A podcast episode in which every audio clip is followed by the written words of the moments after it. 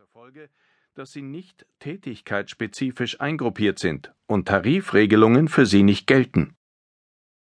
Weil die Reinigungskraft zum Beispiel auch mal Waren im Lager umräumt, wird sie nicht als Reinigungskraft, sondern als Servicekraft eingestellt. Sie muss mehr Aufgaben beherrschen als vorher, bekommt aber nicht mehr den Mindestlohn der Reinigungskraft, sondern weniger. Denn der neue gesetzliche Mindestlohn liegt unter dem Tariflohn der Reinigungskraft. Eine der besten Eingruppierungen für einfache Dienstleistungen im Supermarkt ist die der Kassiererin, laut Tarifvertrag eine qualifizierte Tätigkeit. Also versuchen Supermärkte, ihre Kassiersysteme so zu vereinfachen, dass sie jeder bedienen kann und stellen keine Kassiererinnen mehr ein. Ein anderes Beispiel für Universalisierung und Verdichtung von Arbeit. Früher wurde in der Gebäudereinigung detailliert vereinbart, was genau die Reinigungskraft zu tun hatte. Heute bieten die Unternehmen dem Kunden, zum Beispiel einem Bürokomplexbetreiber, pauschal an, für adäquate Sauberkeit zu sorgen. Was das ist, liegt im Auge des Betrachters. Besondere Ansprüche muss die Reinigungskraft auffangen, etwa wenn die Räume besonders stark verschmutzt sind ohne dass sie deshalb mehr Stunden bezahlt bekäme. Verantwortung wird nach unten durchgereicht. Weil Fensterreinigung tariflich höher eingestuft ist, sagt man, wir brauchen keine Fensterreiniger. Die Fenster werden nach Bedarf von den einfachen Reinigungskräften, die jetzt für alles zuständig sind, mit übernommen.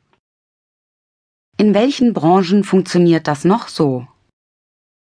Ich habe einen lokalen Post- und Paketdienst untersucht. Am Anfang hatten die Zusteller bestimmte Touren, die sie kannten. Sie wussten zum Beispiel, wann sie an bestimmten Adressen jemand erreichten und konnten sich den Tag selbst einteilen. Im Laufe der Jahre wurde die Arbeit standardisiert.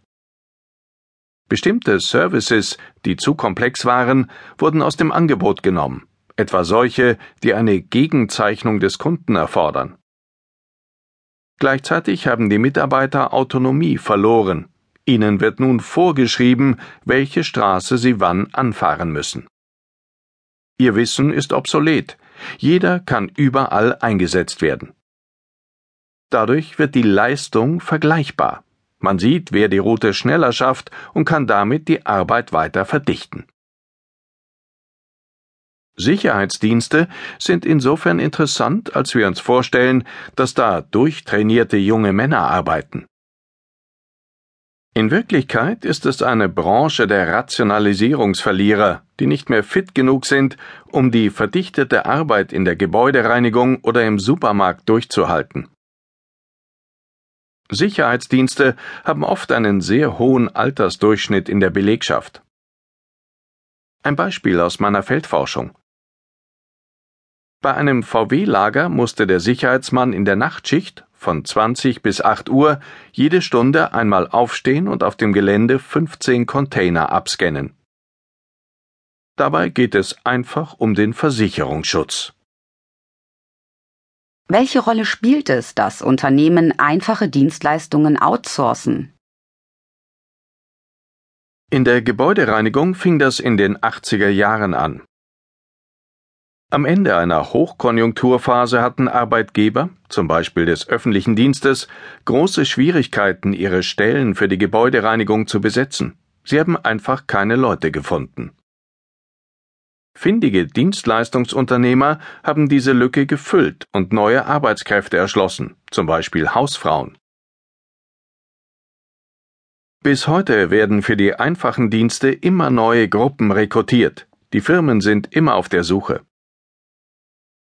Organisatorische Dezentralisierung, also die Verlagerung einfacher Tätigkeiten auf externe Dienstleister oder eigene Tochtergesellschaften, ist ein flächendeckendes Phänomen, das den Zweck hat, Standards, die für die Kernbelegschaft gelten, zu unterlaufen. Ein Beispiel dafür sind wieder die Krankenhausservicegesellschaften, für deren Mitarbeiter der Haustarifvertrag der Klinik nicht gilt. Im nächsten Schritt holen diese Tochtergesellschaften Leiharbeiter ins Unternehmen oder verleihen umgekehrt anderen Krankenhausservicegesellschaften ihre Mitarbeiter. Die Standards sinken dadurch immer weiter.